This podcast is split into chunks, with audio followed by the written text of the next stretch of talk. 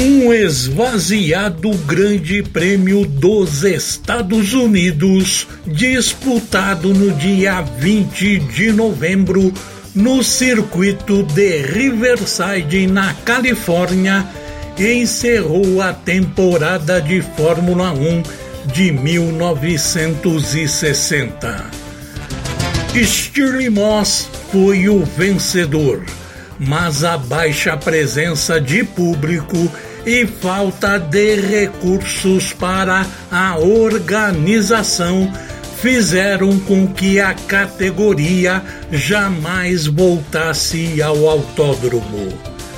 Foi a despedida dos carros com motores de dois litros e meio que dariam lugar a máquinas com propulsores de um litro e meio.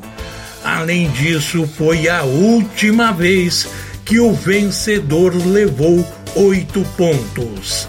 A partir de 1961 e até 1990, o vencedor levaria nove pontos.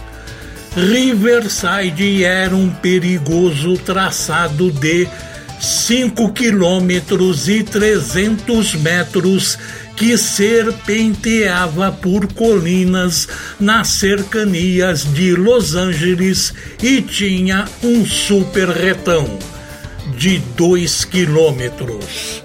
Apenas 25 mil pessoas compareceram ao Grande Prêmio.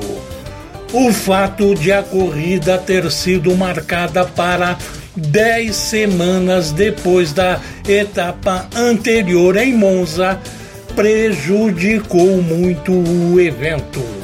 Além disso, o título já estava decidido em favor de Jack Brabham de forma antecipada. Para piorar ainda mais o cenário, a Ferrari não enviou seus carros para os Estados Unidos para manter-se focada na preparação para a temporada de 1961. Os pilotos da Ferrari, Phil Hill e Wolfgang von Trips, foram liberados para se inscreverem na corrida em Riverside por outras equipes. Correndo em casa nos Estados Unidos, Fio Rio queria salvar o terceiro lugar no campeonato, atrás de Jack Brabham e de Bruce McLaren, pilotos da equipe Cooper. E curiosamente, os dois pilotos, anos mais tarde, teriam suas próprias equipes na Fórmula 1. Natural de Riverside, Dan Gurner era o favorito à vitória por conhecer a pista como a palma da mão. No entanto, ele ficou apenas em terceiro lugar no grid, atrás do bicampeão Jack Brabham e do pole position Stirling Moss, que queria provar ao mundo que estava totalmente recuperado do fortíssimo acidente sofrido no começo daquele ano de 1960. Jack Brabham assumiu a liderança após a largada e manteve Stirling Moss atrás dele nas quatro primeiras voltas. Mas teve problemas no carro e precisou fazer duas paradas nos boxes. Terminaria em quarto lugar, uma volta atrás do vencedor Stirling Moss enquanto o inglês partia com tudo para a vitória muita coisa acontecia na disputa pelas outras posições. Jobonier inicialmente ficou em segundo, à frente de Aines Ireland, Gran Rio e Jim Hall, esse disputando seu primeiro grande prêmio.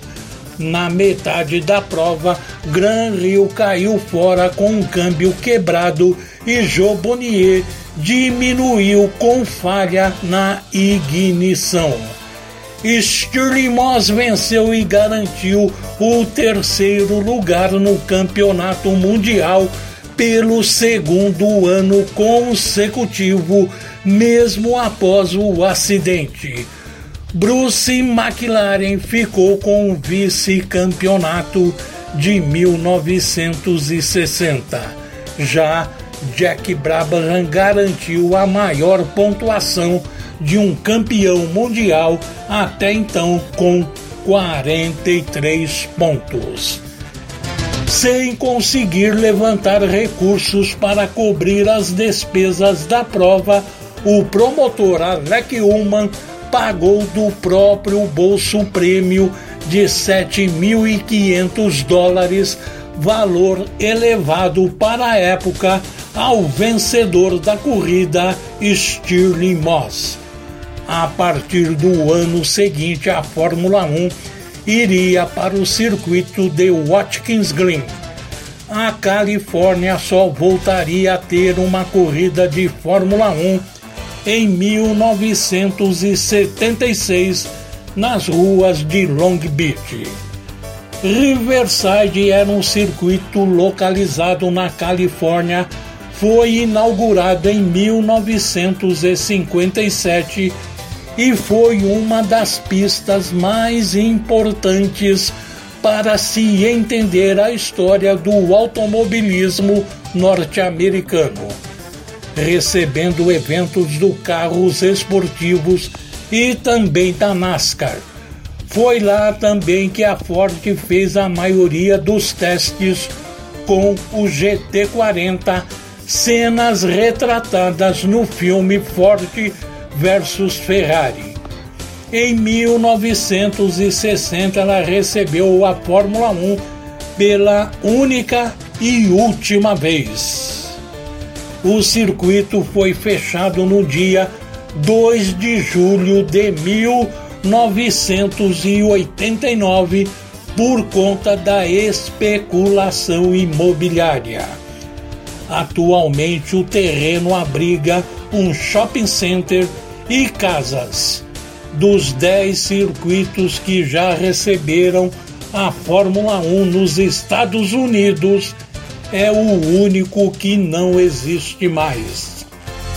Eu sou Luiz Máximo Morello com os clássicos da Fórmula 1 para o Polimotor.